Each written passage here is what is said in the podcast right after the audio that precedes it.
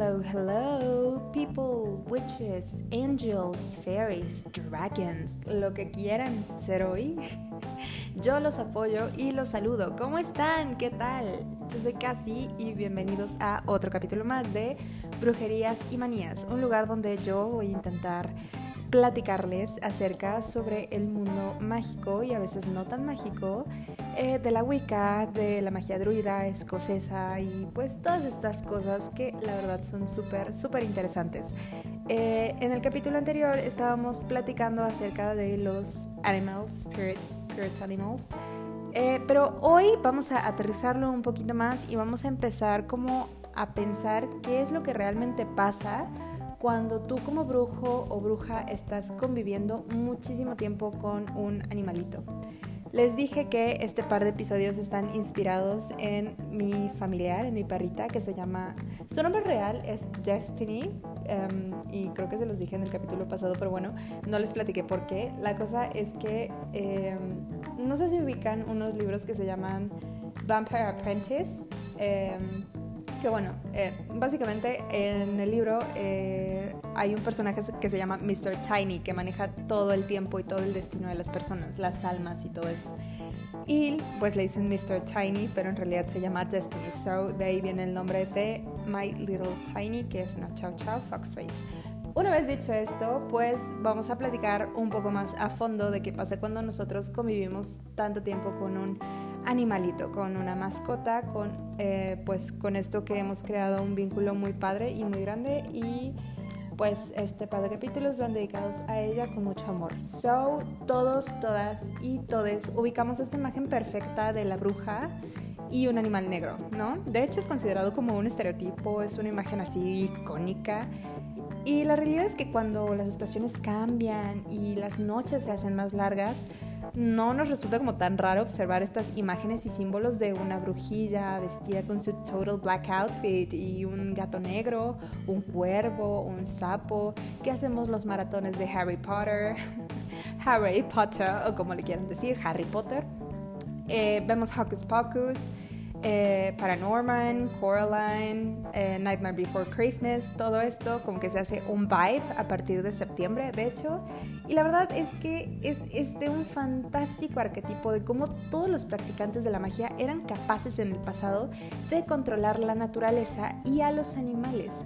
Aunque es también un eco lejano de las creencias que dieron pie a estos mitos, eh, los espíritus familiares suelen ser definidos como, se entiende como, demonios con el propósito de brindar ayuda a las brujas. Es como la primera definición que te sale acerca de un familiar. Normalmente estos seres tienen escasa influencia dentro del mundo, más bien dentro del inframundo, pero pues en, en, este reino se dice que para ocultarse muchos de esos espíritus toman la forma de algún animal doméstico. Efectivamente, capítulo 1 o 2 de Chilling Adventures of Sabrina, eh, Salem, todos ubicamos a Salem, que básicamente esa es como la, la definición más básica de un familiar. La creencia popular es que eran criaturas mágicas conocidas, repito, como un demonio menor. Acuérdense que acá voy a mencionar mucho la palabra demonio, pero los demonios no son necesariamente malos, más bien son entidades neutrales. So, dicho esto, regresamos a demonio menor, eh, que se supone que era otorgado, así dice el mito, por el mismísimo diablo, Lucifer, Satanás, para proteger a las brujas y hasta podrían ser heredados en caso de muerte de alguna bruja madre. Una bruja podía llegar a tener bastantes espíritus familiares y cuidaban con muchísima dedicación a sus espíritus. Los bautizaban, los vestían con terciopelo negro o, vino, les colocaban pequeñas campanas alrededor de su cuello para que pues se sintieran como amados, ¿saben?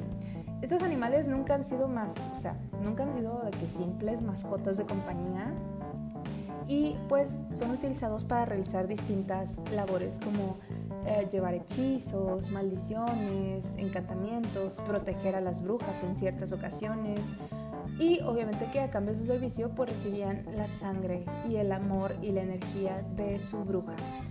Curiosamente, estos servidores pueden llegar a practicar la metamorfosis en caso de que algún mortal o algún mundano sospeche de su existencia.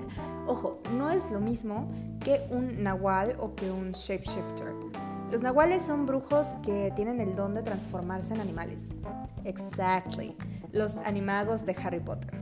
Su nombre, realmente de los nahuales, proviene del náhuatl, eh, que creo que es nahuali, eh, significa lo que es mi vestidura o piel. Se refiere a la habilidad del nahual de transformarse en una criatura mitad hombre, mitad animal. Eh, se dicen los mitos que puede ser un tecolote, que es una lechuza, jaguar, águila, coyote, lobo, etc. ellos creían, bueno, aquí ya nos vamos como a un poco de historia de acá, de Mesoamérica, prehispánica, eh, se creía que si un hombre puede llegar a conocer su espíritu primitivo o nahual, entonces este lo podría usar para curar a la gente y practicar la magia. Se supone que el nahual deja su forma humana por un tiempo determinado para adquirirla de un animal que ellos escojan. So, existen varias versiones de cómo se logra esta transformación, por ejemplo. Una es que el brujo simplemente desaparece y se encarna en el animal que él quiera. Otra es que un chamán puede ser capaz de ah, como controlar como su conciencia o meter su mente en el cuerpo de un animal. Eh, es como una unión entre alma del brujo y el animal en el que se transforma, como si fuera un avatar, o sea, como si tú te metieras al cerebro de tu novio y ya sabes, o sea, pudieras decirle de que deja de seguir esta morra. Obviamente si son personas tóxicas, pero no amigos, lleven relaciones sanas. Tomen el taller de del amor y sus laberintos, buenísimo. Después de ese comercial, otra forma de transformarse en nahuales se dice que la bruja o el brujo se fragmenta conscientemente, o sea, que se separa de su cuerpo para transformarse, o sea, que, haz de cuenta, que, no sé, te separas de un brazo o, una pierna o no sé, un ojo. Esta sí está asquerosa la neta, pero tiene sentido. Entonces, que tú dejas una parte de tu cuerpo para como ofrenda para poder transformarte en el animal que tú quieres. Y la última que recuerdo haber leído es que los brujos y las brujas se duermen y permanecen en sus casas, mientras que su espíritu vaga en forma de animal. Este suena como un tipo de proyección astral como Patronus, otra vez, sí, referencia a Harry Potter. Y bueno, según si este es el caso, para evitar que alguien toque tu cuerpo dormido, o sea, porque neta te podían llegar a matar o apuñalar, los nahuales para protegerse deben dar 7 giros. Y un shapeshifter, en resumen, es una criatura que puede transformarse en cualquier cosa, principalmente en otros humanos. De hecho, hay una serie buenísima que se llama Supernatural, que viene ahí como varios capítulos de Shapeshifters. Digo, igual no tiene nada que ver, pero pues para que la vean. El término no tan conocido es teriantropía, viene del griego, que es una habilidad mítica que tienen los humanos de hacer metamorfosis en otras criaturas. De ahí viene el mito de los hombres lobo. Y esta habilidad también es como demasiado vieja y hay diferentes mitos, como el de los nahuales o en los países nórdicos se decía que las valquirias, que son estas um, hadas guerreras que te, que te transportaban al Valhalla cuando morías, bueno, se presentaban en este plano como cisnes blancos. Esta habilidad también es conocida como skinwalking o cambia formas. Ah, también hay una leyenda padrísima eh, celta, obviamente, de estas criaturas que se llaman selkis, que eran hadas que para caminar sobre la tierra, pues se transformaban en humanas, sin embargo su forma real era de focas em, árticas, focas de estas blanquitas todas preciosas. Y pues se supone que si le robabas su piel de foca a la Selkie, pues tenía como la obligación de quedarse contigo hasta que obviamente recuperara su piel y pudiera huir de ahí. Avísenme si quieren como un capítulo de estas leyendas, esas cosas, es que la verdad a mí me encantaría hacerlo. So, volviendo al tema, al tema de los familiares, hay otra cosa que me gustaría como mencionar en un big spotlight, que son los muy conocidos en México y ahora en el mundo gracias a la película de Disney Pixar Coco, los alebrijes. En la peli nos vendieron la idea de que los alebrijes son criaturas fantásticas que se supone que acompañan nuestras almas al inframundo, a la tierra de los muertos, al más allá, a la otra vida, al más acá, como tú quieras decirle, y que tienen distintas habilidades. Em, pero que en este plano pues son como animalitos comunes y corrientes que acompañan a los humanos como si fueran, exacto, familiares. Pero acá es donde les tumbo tantito la historia de Coco, les bajo un poco la ilusión y les explico lo que en realidad los alebrijes fueron. Eh, resulta que son inventados por un artesano en la Ciudad de México llamado Pedro Linares López, quien a sus 30 años estaba muy enfermo y no tenía el recurso económico suficiente pues para atenderse. Una noche él dice que entró como en un sueño súper profundo y la neta su familia pensó que ya había trascendido, o sea que ya había muerto, pero lo que Pedro estaba soñando era que él estaba en un bosque lleno de árboles, rocas, nubes y muchísimos ruidos de animales. No sentía ningún dolor, no sentía absolutamente nada y cuando se levantó a caminar en este bosque comenzó a ver criaturas súper extrañas que no lograba reconocer. O sea, porque veía de que un burro con alas, un gallo con cuernos de toro, un perro con cuerpo de león, entre muchísimas cosas más. Eh, y pues lo primero que a él se le ocurrió era pues alebrijes, ¿no? Se supone que despertó a los pocos días ya más recuperado y recordó todo lo que había visto en ese sueño. Después de esto, el señor Pedro comenzó a darles vida a estos seres, con lo que él ya sabía hacer, que pues era un artesano, cartonero, llamándolos alebrijes como pues solían llamarse dentro de su sueño. Como resultado de las primeras figuras se dice que estaban como demasiado terroríficas y que nadie quería comprarlas ni verlas, pero Diego Rivera y Frida Kahlo fueron los primeros en adquirir estos famosísimos alebrijes mexicanos. Tiempo después, pues la técnica del señor Pedro fue mejorada y estos animales fueron creando fama, convirtiéndose así en artesanías mexicanas, como, o sea, pero que distintivas, ¿sabes? Eh, que son, la neta, compradas en muchos lados y copiadas en muchísimos, en muchísimos lugares más. Actualmente, en el Museo de Arte Popular, de hecho, organiza como, creo que cada año, un desfile de alebrijes, pero son gigantes en la Ciudad de México. Obviamente basados en la creación original, ¿no? del señor Pedro. Donde, pues, se exhiben así de que distintos alebrijes de es que son gigantes, o sea, yo creo que 3, 4 metros de altura. Y este, ay, también como que les prenden luces y están iluminados. Y padrísimo, padrísimo.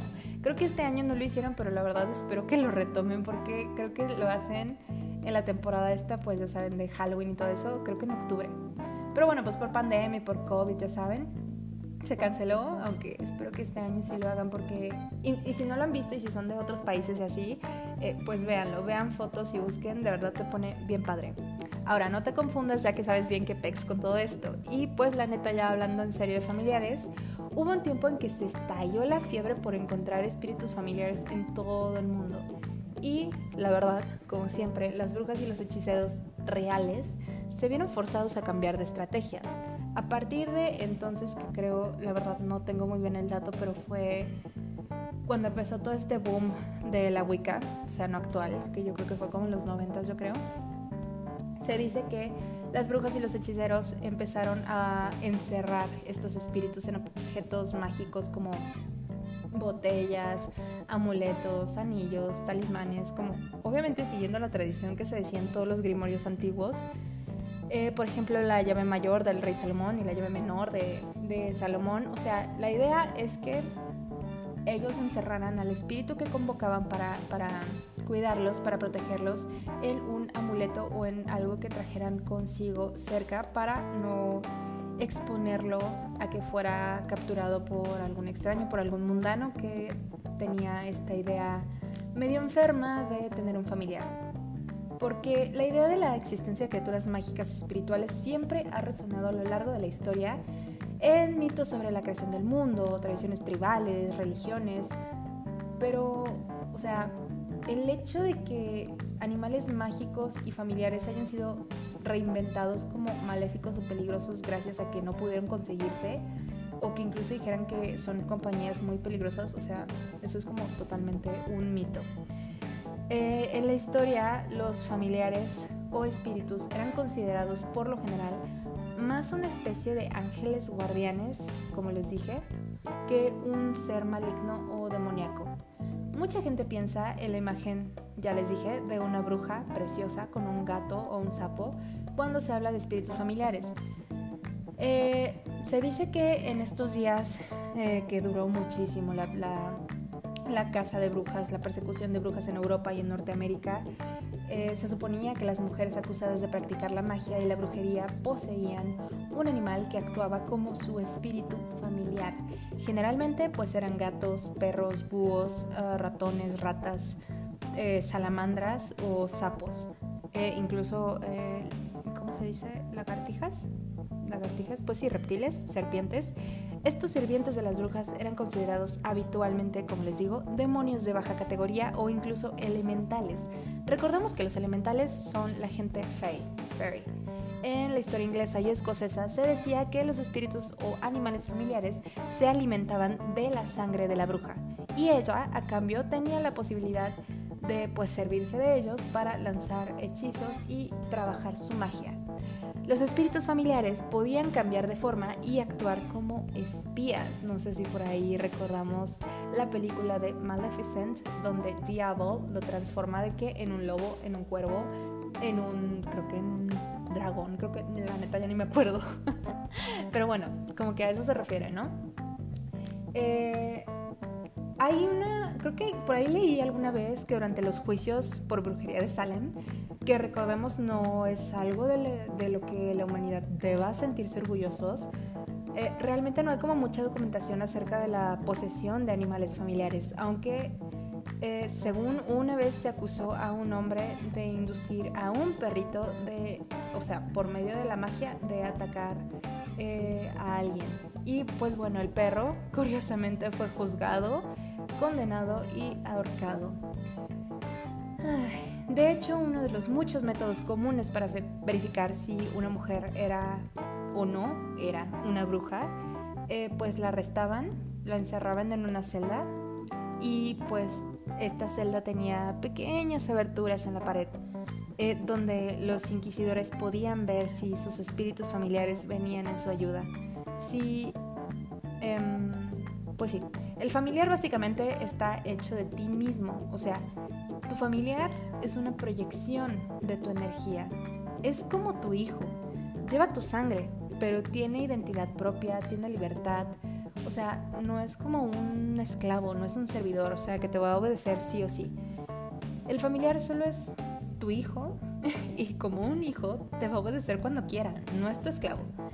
Consecuencias, pues no tiene por qué pasar nada. O sea, si tú tienes un familiar, no tiene por qué pasar absolutamente nada malo, siempre y cuando lo hayas creado a partir del amor y le cuides y le mimes y lo alimentes bien y pues ya sabes, o sea, como, como, como tu hijo, o sea, no se deben dejar sueltos y deben de estar, pues ahora sí que atareados o entretenidos para que en su aburrimiento no les dé por hacer travesuras.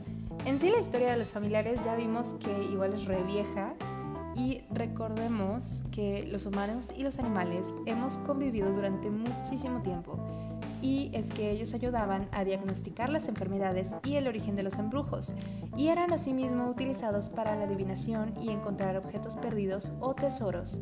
Los magos les invocaban en rituales para a continuación encerrarles en botellas, que es lo que ya les expliqué, en ocasiones los vendían como incluso pues como trabajo, como encantamientos, asegurando que estos espíritus garantizarían éxito en el juego, en el amor, en negocios, trabajos, lo que sea.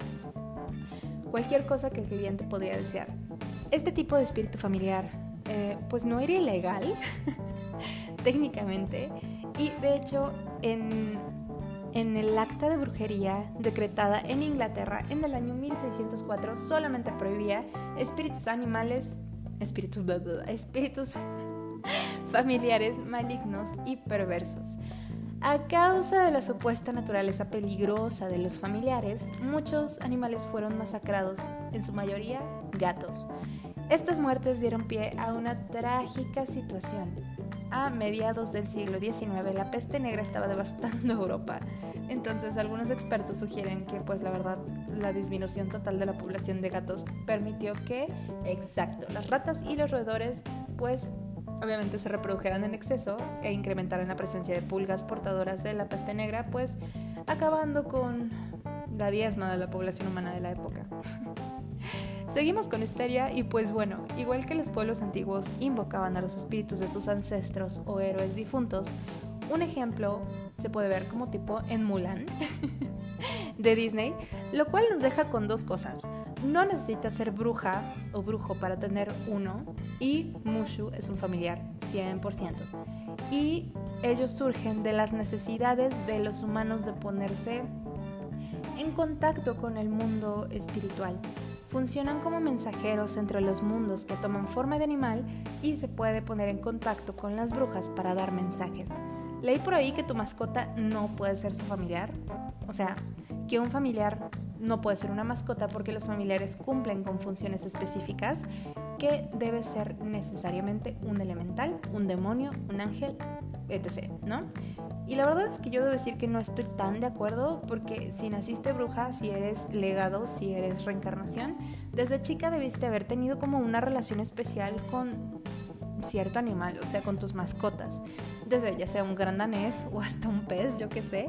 La neta yo digo que sí, o sea, que sí se puede y que está bien, porque pues es una energía que te ha acompañado a lo largo de tus vidas y que tú has reconocido.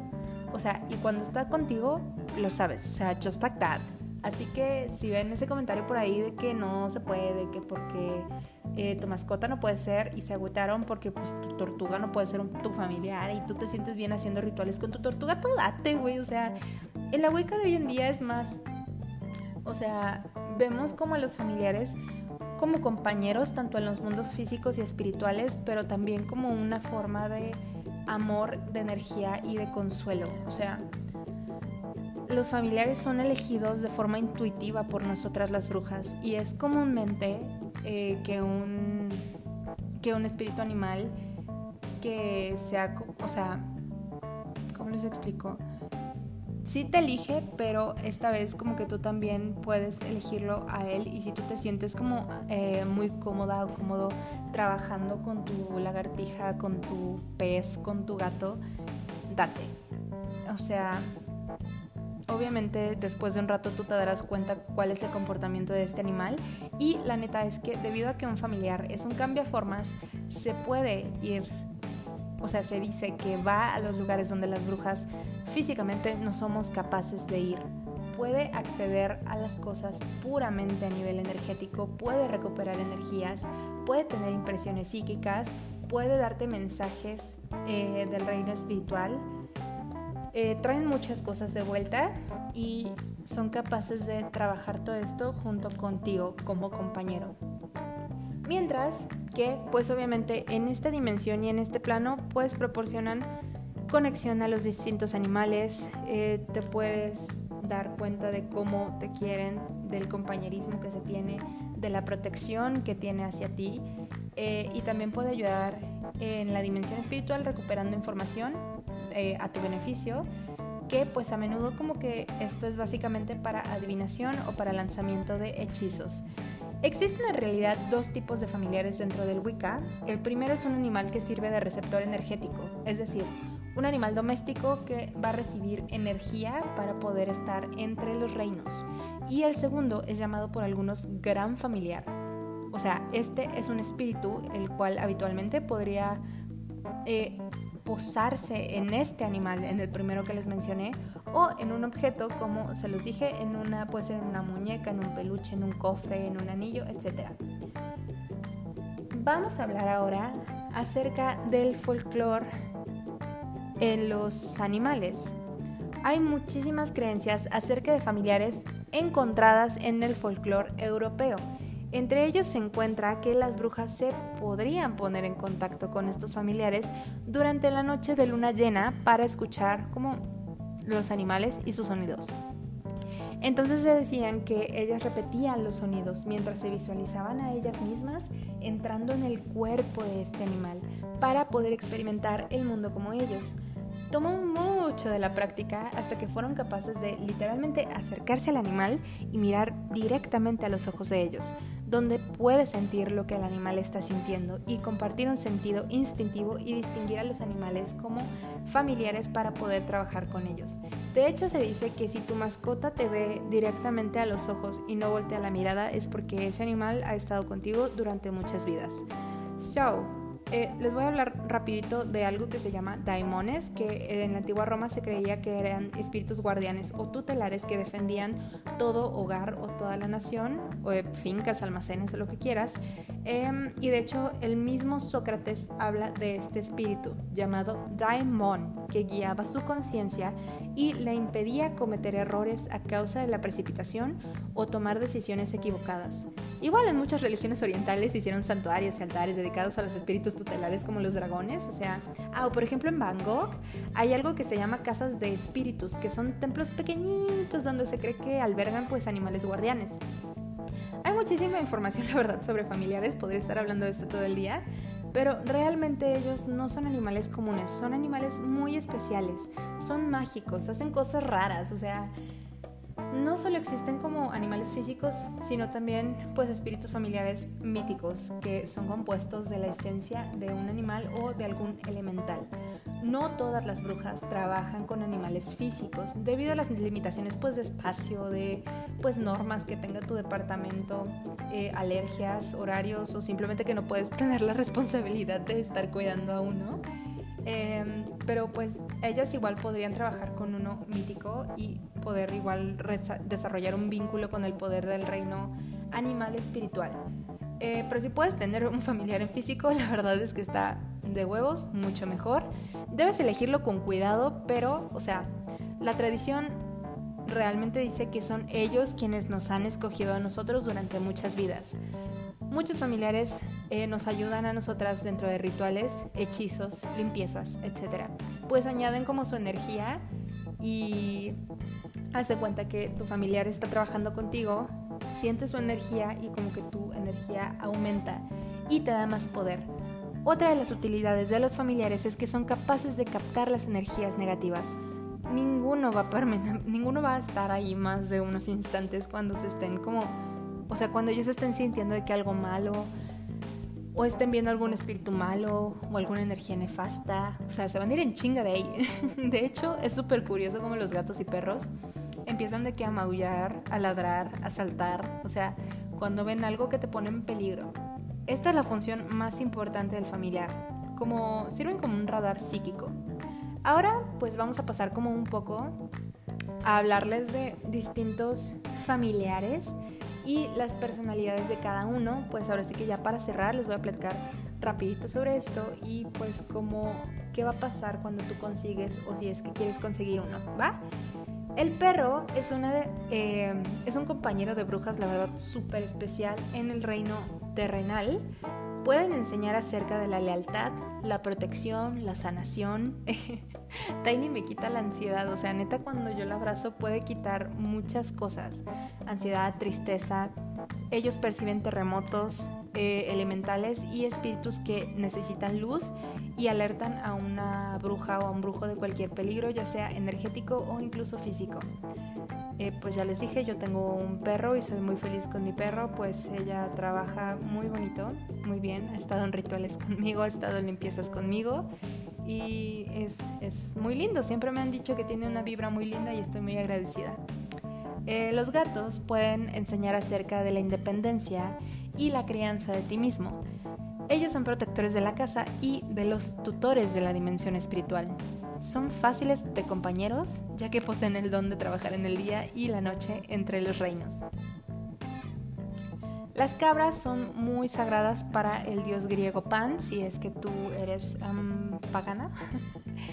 El dios Pan era mitad cabra, mitad hombre y las cabras tienen como personalidades muy cool. Pueden enseñar acerca de cómo mantener tu eh, individualidad, tu singularidad y pueden subir montañas para demostrar eh, cómo se ve la vida más allá de lo que tú ves. Otros familiares muy curiosos que a mí se me hacen como muy lindos son las liebres o los conejos que son súper preciados para las brujas, o eso he visto, porque ellos pueden enseñar acerca de literalmente los secretos, lo oculto, lo silencioso, la soledad. Y pues se dice que como ellos viven en agujeros en la tierra, pueden ayudarte a viajar al inframundo de manera directa y fácil. Un poco de Alice in Wonderland.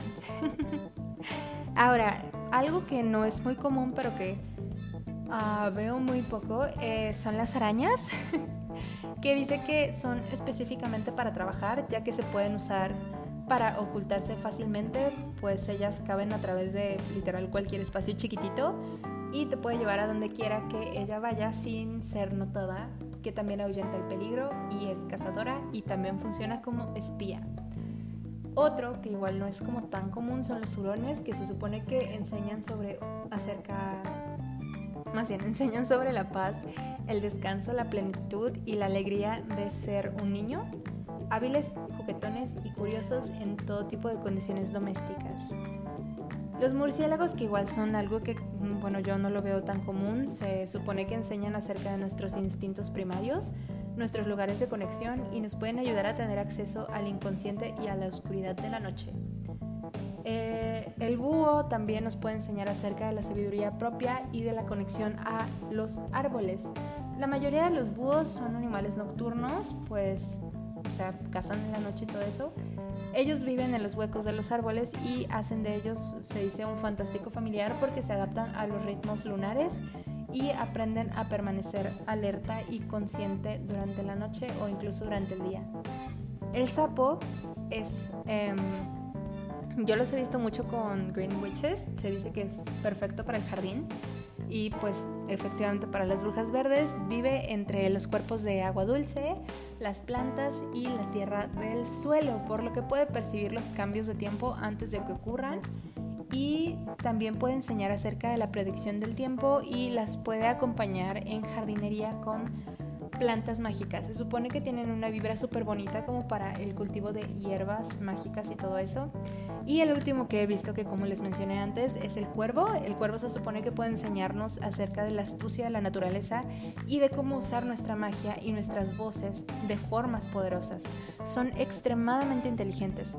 Estos van a ser los primeros que van a hacer un sonido para difundir la noticia entre los animales del bosque y tienen la sensación de cuando alguien o algo no es para nada bueno en su territorio, pues gritan, lo hablan.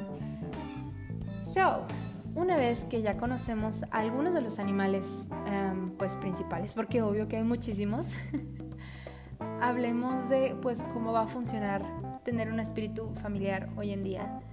Neopaganos y seguidores de la Wicca creen en el poder de los compañeros animales, más conocidos como familiares, que pues son herramientas, son pues sí, son familiares, literal, son tu familia, eh, que sirven para vibraciones psíquicas, percepción extrasensorial y magia. Y los empleamos como asistentes mágicos, o sea, como les dije, se cree que incluso pueden sentir y advertir la presencia de magia maléfica o entes ajenos al espacio. A mí me pasa muy seguido que Tiny se le queda viendo literalmente a la nada, empieza a ladrar a las 3 de la mañana, eh, llora, eh, o cuando me está viendo no realmente me está viendo a mí, está viendo atrás de mí. So, es muy, muy extraño. Ahora, ¿cómo sé si tengo o cómo puedo encontrar un familiar? Lo primero que sugiero es que debes abrirte la idea eh, y el concepto de tener un familiar. Tu familiar puede ser tu mascota, pero tiene que haber un vínculo especial que debe hacerse.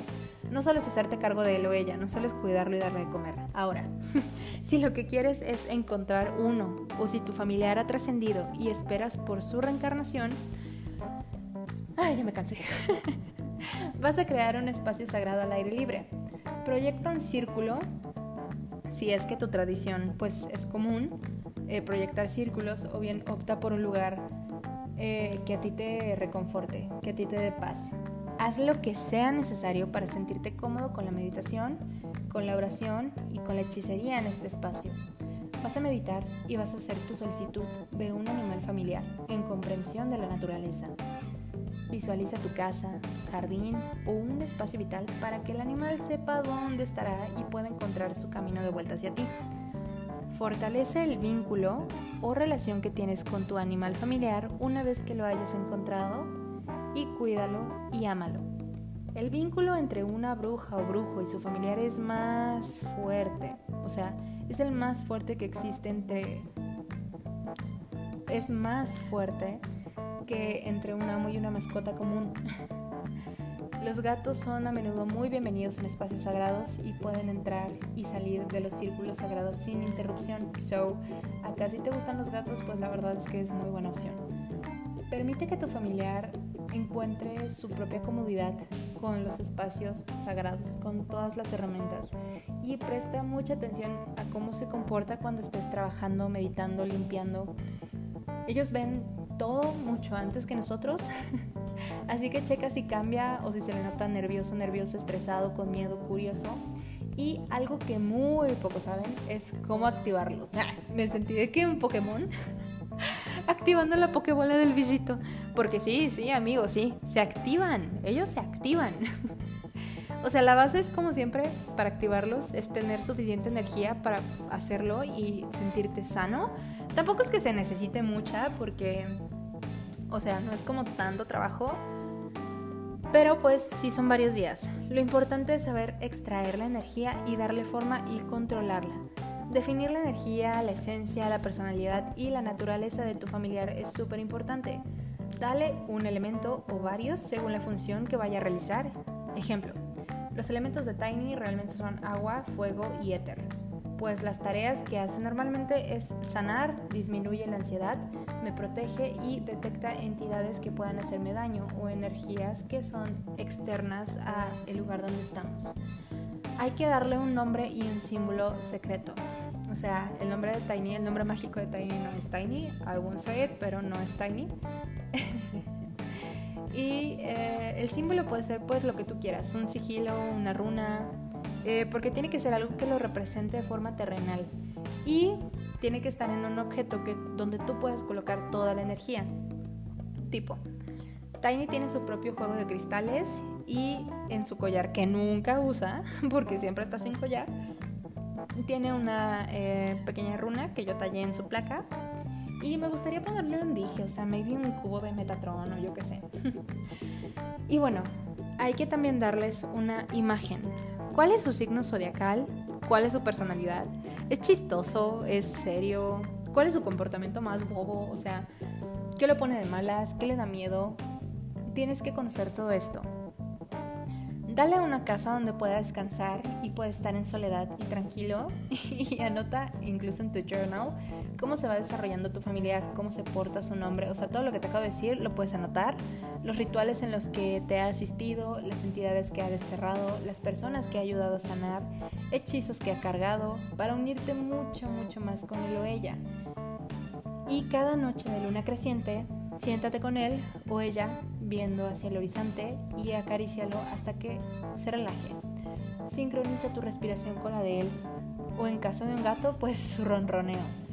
Y cuando la luna está llena, trata de dormir en el mismo espacio para que puedan unirse mental y espiritualmente. Igual, si encontraste a tu familiar y es bebé, puedes darle una gotita, una gotita de tu sangre mezclada con su comida Mímalo, cuídalo, respétalo, atiende todas sus necesidades y cuida que tenga todo en condiciones impecables, pues la verdad es parte de ti. Y cuando cumpla un año y un día, debes celebrar contigo Beltane, para que el gran Dios, el Padre de todas las bestias, pueda darle su bendición y consagrarle. Te puedo pasar una oración para pedirle al gran Dios que le dé bendiciones y una larga vida. Puedes anotarla o puedes poner este episodio cuando tú quieras. Ahí te va. Bendito seas, gran Padre Astado, Creador de todas las bestias.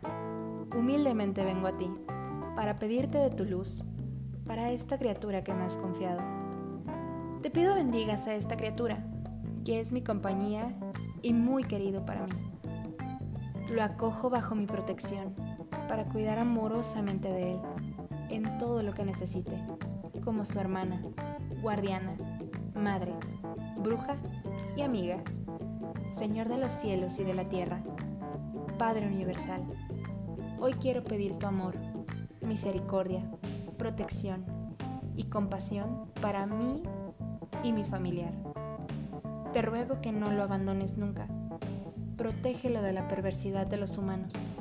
Concédele salud, que no sufra ni padezca, que nunca esté triste, que no le falten las fuerzas, que jamás sienta dolor ni angustia, que no se sienta solo ni abandonado y que en todas sus vidas yo esté a su lado para cuidarle con amor.